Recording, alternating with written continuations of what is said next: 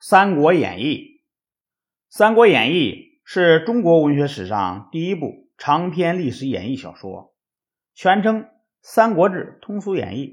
作者罗贯中是以晋朝陈寿的《三国志》为史实基础的。关于罗贯中的生平，鉴于记载的很少，只能大致推测他的生卒年在一千三百一十年和一千三百八十五年之间。传说他很有政治抱负，曾经做过张士诚的幕僚。朱元璋统一天下后，他转而从事小说创作。他具有多方面的创作才能，曾写过乐府吟语和戏曲，但他主要以小说的成就为主。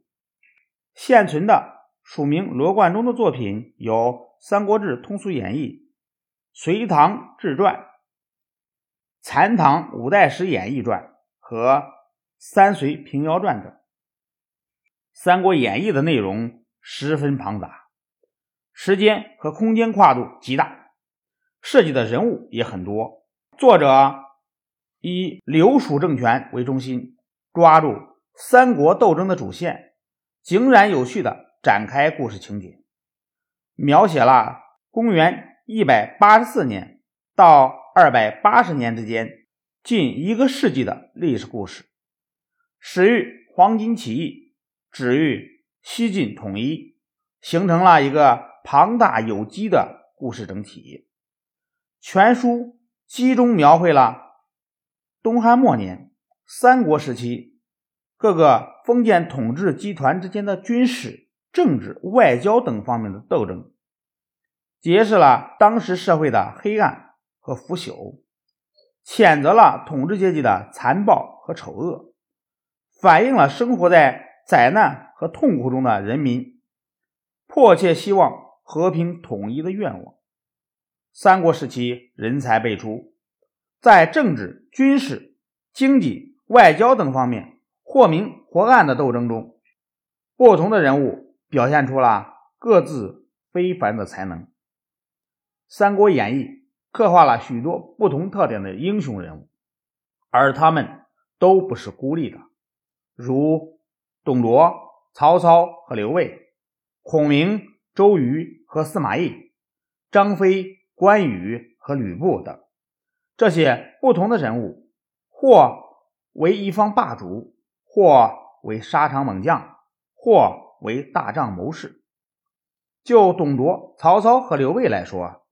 董卓完全是邪恶和残暴的代名词，他烧杀掳掠、奸淫妇女，所犯的罪行真可谓是卓发难述。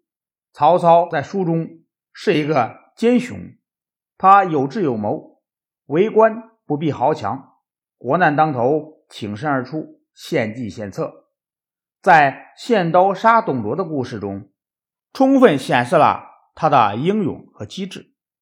尤其是当董卓、吕布识破他的意图后，他还能镇定自若，借机脱身而去。但同时，曹操又是多疑的，只因为一句没头没尾的话，便杀死了吕伯奢一家。刘备是做着权力打造的民主形象，他宽仁待民，对将士以诚心和义气为重，为了成就大业。他能够做到与民秋毫无犯，甚至在关键时刻，他也能够与民众共进退。如在当阳撤退时，他不肯抛弃百姓先行。他知恩善用，对诸葛亮、关羽、张飞、赵子龙的态度可以说感人肺腑。当然，像他双手抛子、白帝城托孤等情节，也是他权谋的一种表现。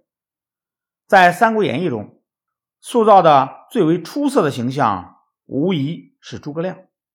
他几乎就是超人智慧和绝世才能的化身。他隐居隆中时，对天下局势了如指掌。初见刘备，即提出拒蜀、联吴、抗魏的战略。在后来大大小小的战役中，他总能出奇制胜。尤其是在火烧赤壁这段故事中，三方的主要首脑都粉墨登场，各自扮演着自己的角色。他的草船借箭、七让东风、华容布阵，没有一个不是出人意料的大手笔。刘备去世后，蜀国国力大减，但是诸葛亮安居平五路，七擒孟获，六出祁山，一手撑起了艰难的局面。那种排除万难的才能，坚韧不拔的毅力，和鞠躬尽瘁、死而后已的精神结合在一起，成了封建时代贤相的典型。读《三国演义》，需要注意的是他尊刘贬曹的思想。从对董、曹、刘三人事迹和结局的描写，就能看出来这种取向。书中的这种思想。并不是罗贯中所独创的，他最迟起于宋代，此后不断的得到加强。这一方面是历史学方面的原因，一方面是受惯了欺凌和剥削的中下层民众对明君盼望的结果。《三国演义》中还有一个重要的问题，就是他所宣扬的义气。小说第一回就极力写刘关张。三人的桃园结义，不求同年同月同日生，但求同年同月同日死。这个盟誓决定了他们三人名为君臣、实同骨肉的关系。这种义气是小厮有道德观念的反应，表现了他们在遇到困难时互相支援、见义勇为的积极品德。但另一方面，这种义气也有局限性。